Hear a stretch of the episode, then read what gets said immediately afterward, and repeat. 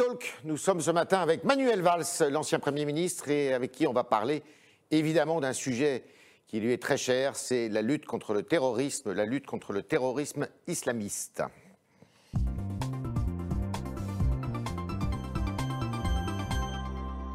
Bonjour Manuel Valls. Bonjour Yves. Merci d'être dans nos locaux ce matin pour parler d'un sujet euh, que vous avez eu à, traiter quand vous étiez Premier ministre.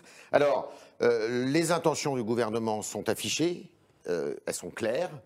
Euh, simplement, est-ce que ces intentions vous paraissent à la hauteur de la, du combat qu'il faut mener contre l'islamisme? Je crois que le discours des Mureaux, euh, les mots du président de la République après euh, l'assassinat effrayant de Samuel Paty, l'engagement du ministre de l'Intérieur vont, et je l'espère, dans ce sens. Mhm. Mais il faut dire la vérité aux Français, et je veux le redire auprès de vous, nous sommes en guerre, et cette guerre va être longue, euh, difficile, euh, meurtrière, nous pouvons connaître, c'est toujours très difficile de dire cela, d'autres euh, attentats. Donc il faut désigner l'ennemi, il a été clairement désigné, c'est l'islamisme, l'islam politique, je le dis depuis des années, les frères musulmans, les salafistes, donc il faut agir en conséquence, et nous devons, puisque c'est une guerre, nous donner les moyens de la gagner, éradiquer l'islamisme, et surtout ne pas faire preuve de naïveté et abandonner toute idée, comme le dit très bien Elisabeth Balinter, de pacifisme. C'est une guerre, et elle n'est pas que d'une dimension nationale. On voit bien, si on s'attaque aux frères musulmans, cela prend une, dimension euh, internationale, mondiale. Alors, j'ai repris votre discours du 13 janvier 2015, euh, que vous aviez prononcé après les attentats euh, contre le, Bataclan, pardon, le, le, le, magasin Cacher et l'hypercachère et Charlie Hebdo. Et vous disiez cela, je le dis aussi avec la même force, jamais des mesures d'exception qui dérogeraient au principe du droit et des valeurs. Est-ce que c'est possible de lutter justement, de fermer des associations, de renvoyer des imams, euh, de lutter efficacement et concrètement contre cet islamisme qui s'insinue dans tous les, replis de la société sans prendre de mesures qui heurterait un, un, tant soit peu les libertés publiques en France? Moi, je pense qu'il faut faire évoluer notre droit, et nous l'avons fait.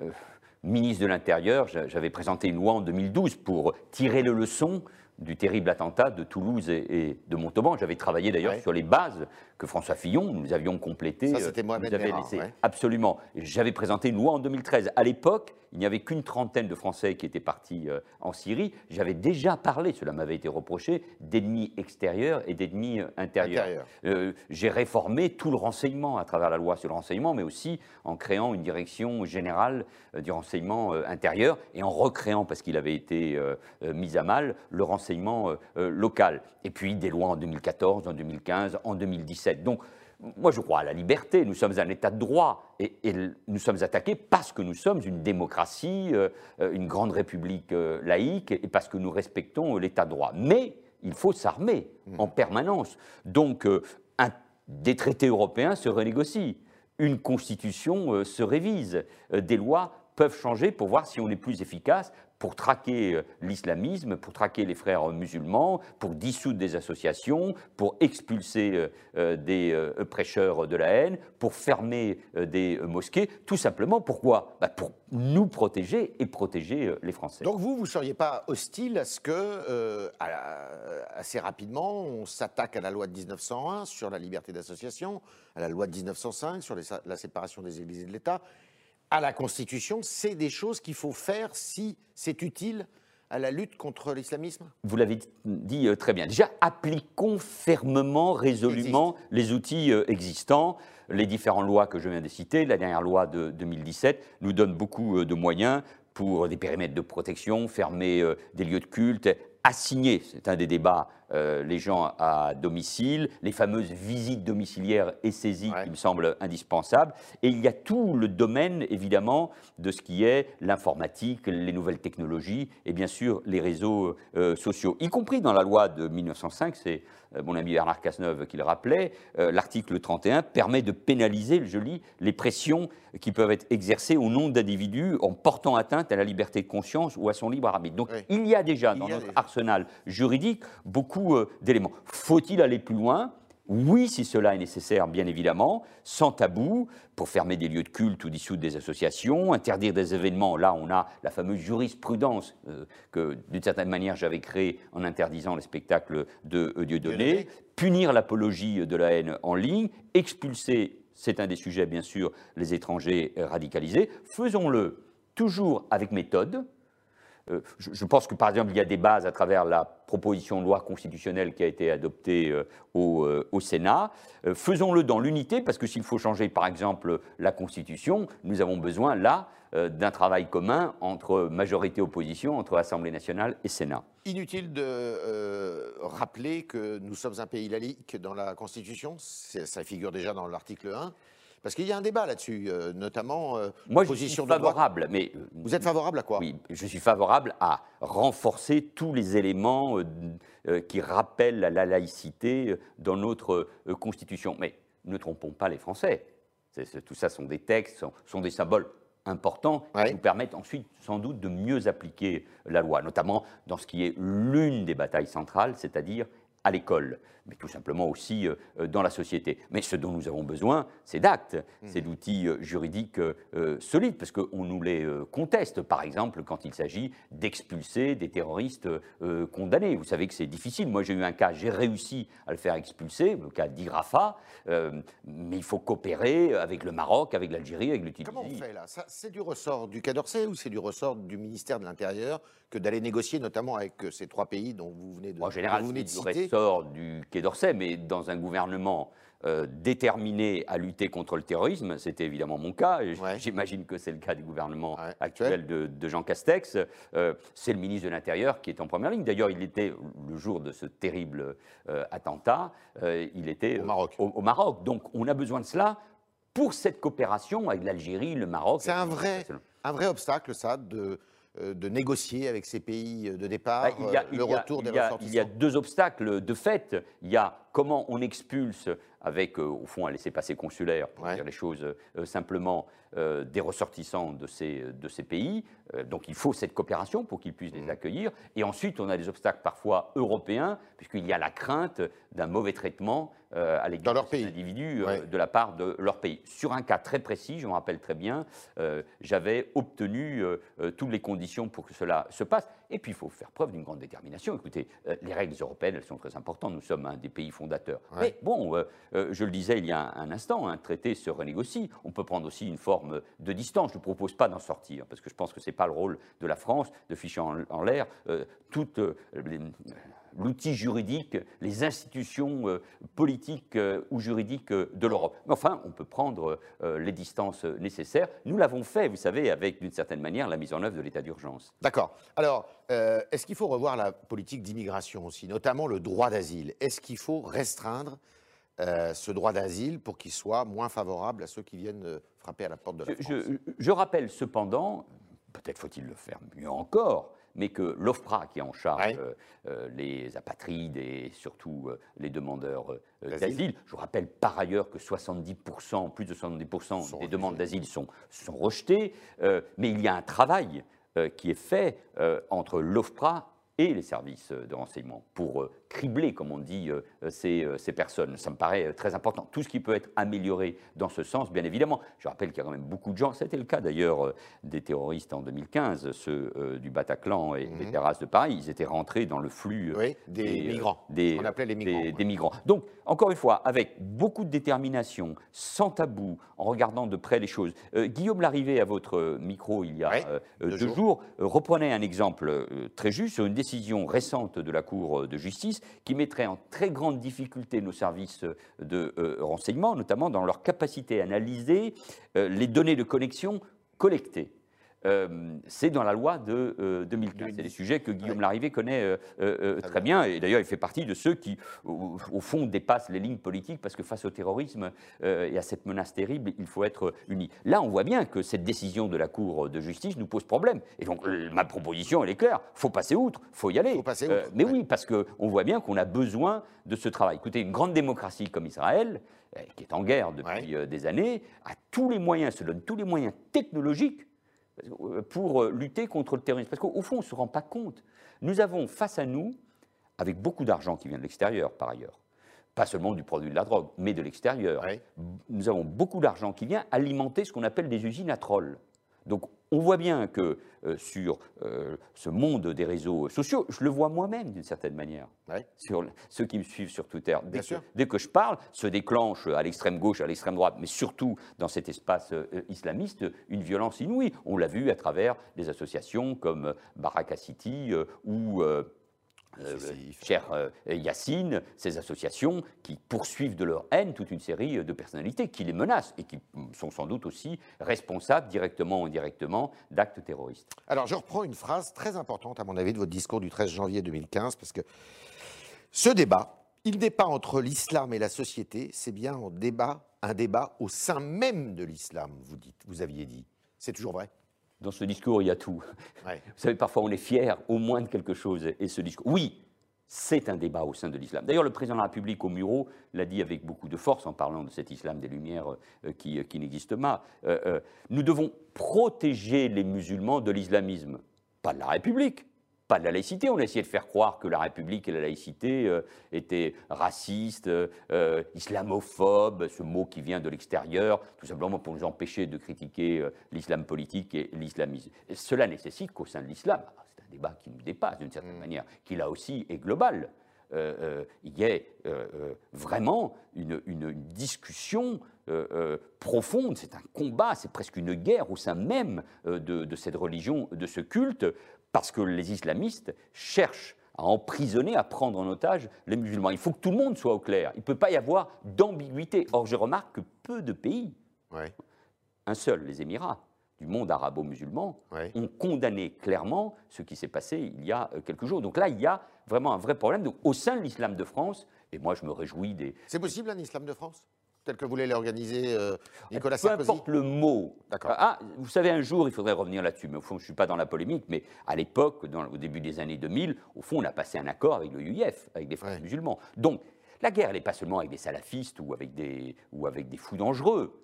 Les salafistes euh, aident beaucoup les frères musulmans parce que c'est l'avant-garde dangereuse, mais derrière, il y a les frères musulmans.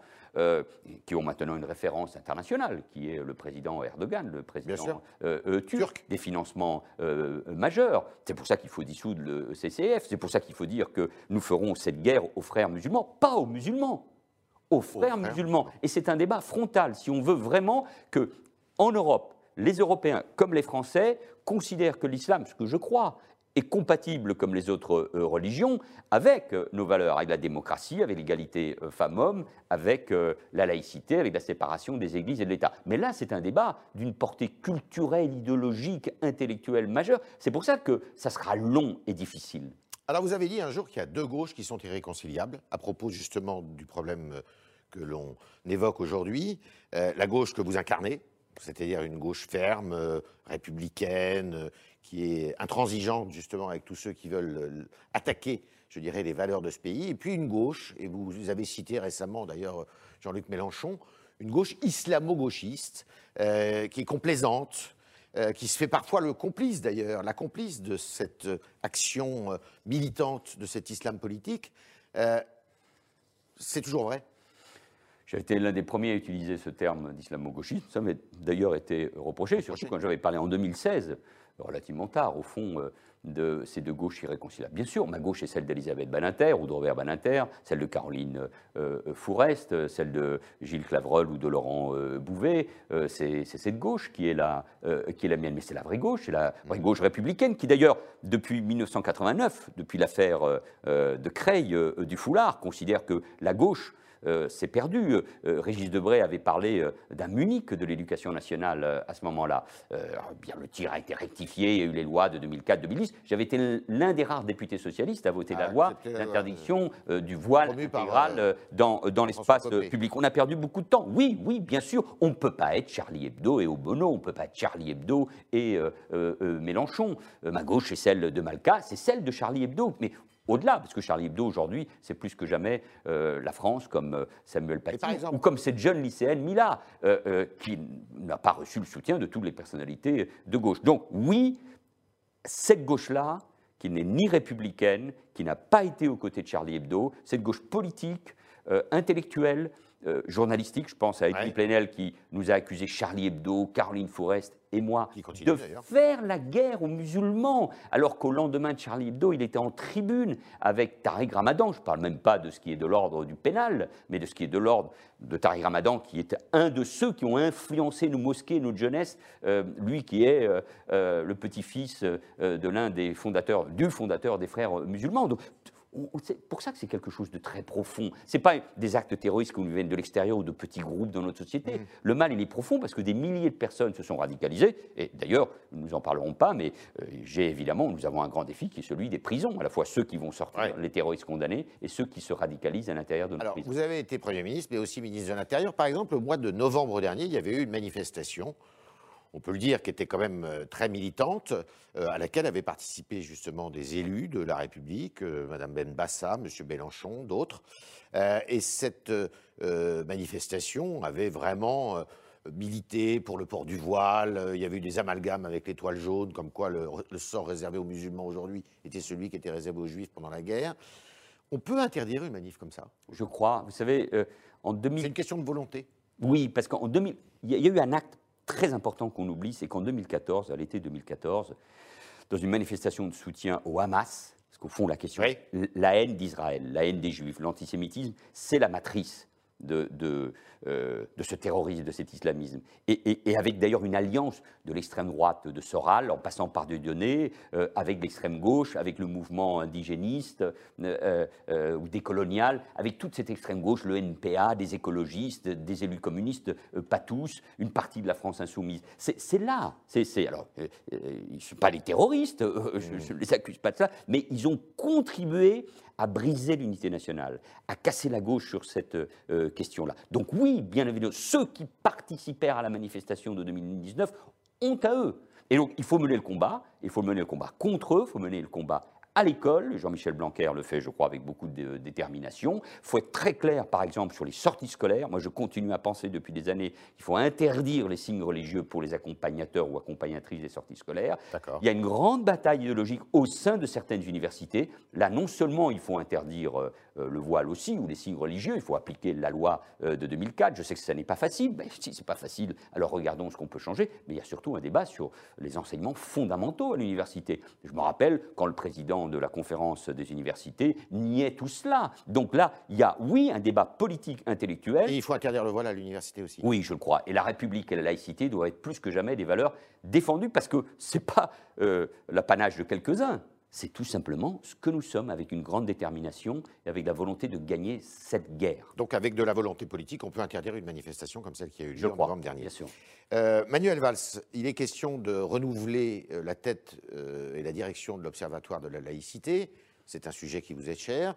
Jean-Louis Bianco, quelqu'un que vous connaissez bien, qui a été proche de François Mitterrand, qui le présidait jusqu'à présent. ça arrive à échéance au début de l'année prochaine. Vous pourriez être le prochain président de l'Observatoire de la laïcité Je crois pas. Je pense qu'il y a beaucoup de, gens capables de faire ça. C'est jamais facile d'utiliser un ancien Premier ministre. En plus, moi, je ne suis pas à la recherche de, de responsabilité. Si vous voulez, moi, quand mon pays est attaqué, parce que je suis un républicain, un patriote, je suis là parce que, je, parce que j'ai eu raison avant d'autres, parce que j'ai agi face au terrorisme et parce que je pense qu'il faut aider tous ceux et toutes celles qui luttent contre l'islamisme. Donc je, euh, là, elle est ma place. Vous savez que je suis élu à Barcelone, ma vie est entre euh, Paris et euh, Barcelone, l'Espagne. Je viens plus souvent, je suis dans ce combat. Euh, je, souffre pour mon pays, nous n'en parlons pas, mais enfin, on vit une crise sanitaire terrible, euh, comme le reste des pays, une crise économique et sociale qui est là, mais qui s'annonce terrible aussi, une crise de confiance politique, avec une droite et une gauche qui n'incarnent pas d'alternative et une majorité qui n'a pas d'assises. donc, on est, on est dans une crise écologique, bien sûr, donc on est dans un monde difficile. Donc, ma place, elle est là.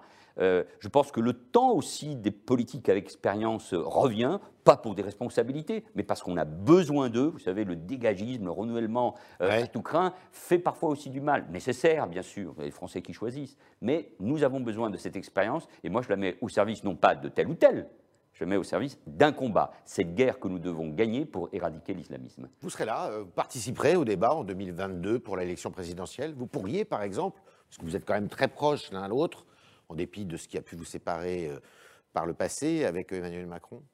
Je participerai au débat politique d'une manière générale Et au moment de l'élection présidentielle, forcément, du au déjà comme citoyen, mais comme responsable politique, pas pour être candidat bien évidemment, mais euh, euh, j'y participerai avec ma voix, avec ma vision de la France, en défendant euh, la République et la laïcité, et surtout avec un souci, c'est pour ça que moi je ne fais aucune annonce de soutien à l'un ou l'autre, parce que ce n'est pas, pas le sujet, comment nous réconcilions la société française, parce qu'elle est mmh. profondément meurtrie, cassée, euh, Emmanuel Macron a été élu sur cette promesse de réconciliation. Je pense qu'il s'est rendu compte, y compris Il a échoué là-dessus je pense qu'il a compris que les critiques qu'il adressait à certains d'entre nous, mmh. sur cette question euh, de comment naît euh, l'islamisme, le terrorisme dans nos quartiers. Rappelez-vous du débat que nous avions mhm. avec lui sur le terreau, sur le fait qu'il mhm. fallait comprendre. Moi, j'avais dit non comprendre, c'est déjà excuser. Je pense que j'avais raison.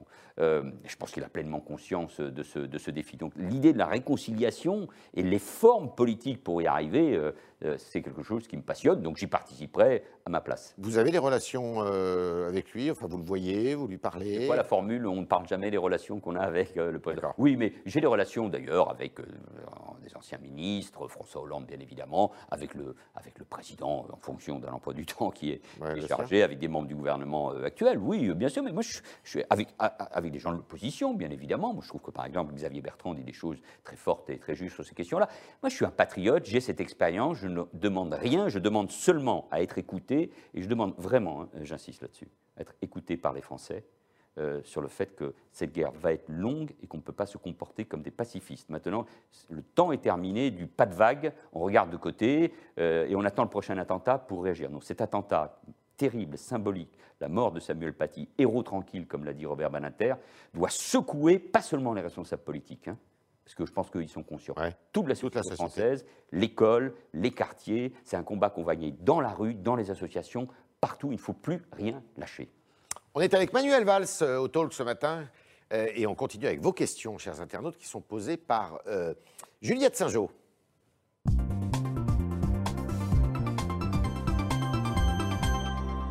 Juliette. Bonjour Manuel Valls. Bonjour. Alors on a une première question de Samuel. Lui, il s'inquiète par rapport à un sondage de l'IFOP qui révélait récemment que 74% des musulmans de nationalité française de moins de 25 ans mettent l'islam avant la République. Comment est-ce qu'on inverse la tendance? Ce sondage, qui fait suite à d'autres sondages depuis euh, plusieurs années, euh, est une démonstration du défi que nous avons. Parce que si, c'était euh, quelques exaltés nous avons connu le terrorisme avec Action Directe, d'autres pays avec euh, la bande Abadère ou les Brigades Rouges. Non, là c'est tout autre chose. Euh, c'est quelque chose qui rentrait l'islamisme dans notre euh, société. C'est les paraboles qui nous viennent de l'étranger, ce sont les réseaux sociaux, les familles, la culturation, bien évidemment, le renoncement parfois, ce que dit très bien le rapport Aubin, un grand républicain de gauche, lui aussi. Bon, donc il est là. Donc ça veut dire que c'est un travail de longue haleine. Ce n'est pas telle ou telle mesure, ou tel ou tel discours, ou telle ou telle cérémonie qui va régler le problème. C'est un travail de très longue haleine à l'école, dans la société, avec les parents, partout. C'est pour ça qu'il faut qu'on s'y mette. C'est ce qui m'inquiète le plus. La jeunesse, parce qu'en plus, elle est moins, comment dire, moins sensible au discours, à une cérémonie comme celle de la euh, Sorbonne. Les thèses complotistes, elle ne regarde euh, l'information qu'à travers les réseaux euh, sociaux. Donc là, on a, on a un défi considérable, ce qui aujourd'hui est le plus préoccupant pour l'avenir. Autre question. Alors on a Nadine, elle, elle nous dit, vous avez été ministre de l'Intérieur, Premier ministre, vous étiez forcément conscient de toute cette menace terroriste. Quelles sont les raisons pour lesquelles vous n'avez pas pu agir en conséquence? Non, ce n'est pas vrai. Vous savez, quand il y a des attentats, forcément, il y a eu des échecs, des failles.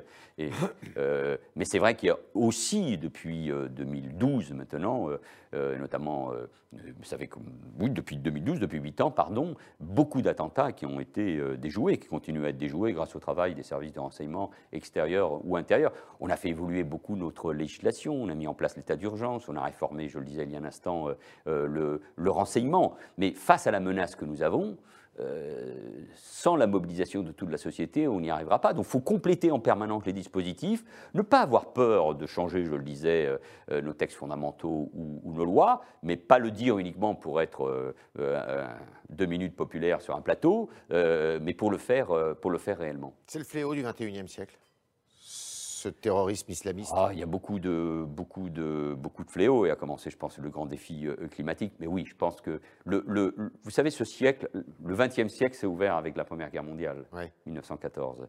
Euh, ce siècle s'ouvre avec le 11 septembre 2001, les attentats de, de New York. Tout ça enclenche la guerre en Afghanistan, tout ça enclenche la, Deuxième Guerre en Irak et avec le démantèlement de l'État de Saddam Hussein, mais ouvre la porte aussi à, Al-Qaïda et ensuite à l'État islamique. Donc nous venons de loin avec l'Afghanistan et l'Iran avant. Bon, on ne va pas faire. Mais oui, oui, c'est le grand fléau de cette première partie, en tout cas, du XXIe siècle. C'est pour ça que c'est une guerre longue. Autre question. question de Karim. Faut-il, d'après vous, abaisser la majorité pénale? Oh, c'est un, un, un, vieux débat. Je ne suis pas sûr que ce soit nécessaire euh, en, en l'espèce. Cette question est bien sûr liée euh, aux interpellations. Aux deux adolescents euh, et, qui sont et, aux mises en cause, aux mises en examen de ces deux, ces deux, de ces deux adolescents. je pense qu'en l'occurrence, ce n'est pas un problème. D'ailleurs, ils ont plus de 13 ans, donc ils sont concernés par la justice. Et tout adolescent qui est complice ou, auteur d'un crime quel qu'il soit, terroriste ou dans, le, ou dans la délinquance commune, il est il est puni. Euh, ce qu'il faut, c'est comment, quelle est la réponse face à ce que nous posent comme question euh, ces deux gamins Comment mmh. ont-ils pu accepter l'argent? Comment ont-ils pu, d'une certaine manière, dénoncer, montrer euh, ce pauvre professeur? Évidemment, sans doute, ils n'imaginaient pas ce qui allait se passer, mais tout de même, moi j'étais frappé par les images de ces gamins qui s'échangeaient les vidéos mmh. de la décapitation, enfin du cadavre décapité pense même pas aux familles, là, en l'occurrence, de Samuel Paty, quelle horreur. Euh, mais ça veut bien dire qu'il y a quelque chose de plus profond. Ce n'est pas uniquement un problème pénal, c'est un problème d'éducation et, et, de conscience dans notre pays, presque de, de morale. Vous savez, on s'attaque à nous, euh, on s'attaque à une civilisation, donc on doit être aussi capable de répondre sur des valeurs. C'est une, guerre de civilisation ah, on connaît, oui, oui, bien sûr. On fait, c'est pas une guerre entre civilisations, c'est une guerre qui est faite à notre, civilisation. Dernière question, Juliette.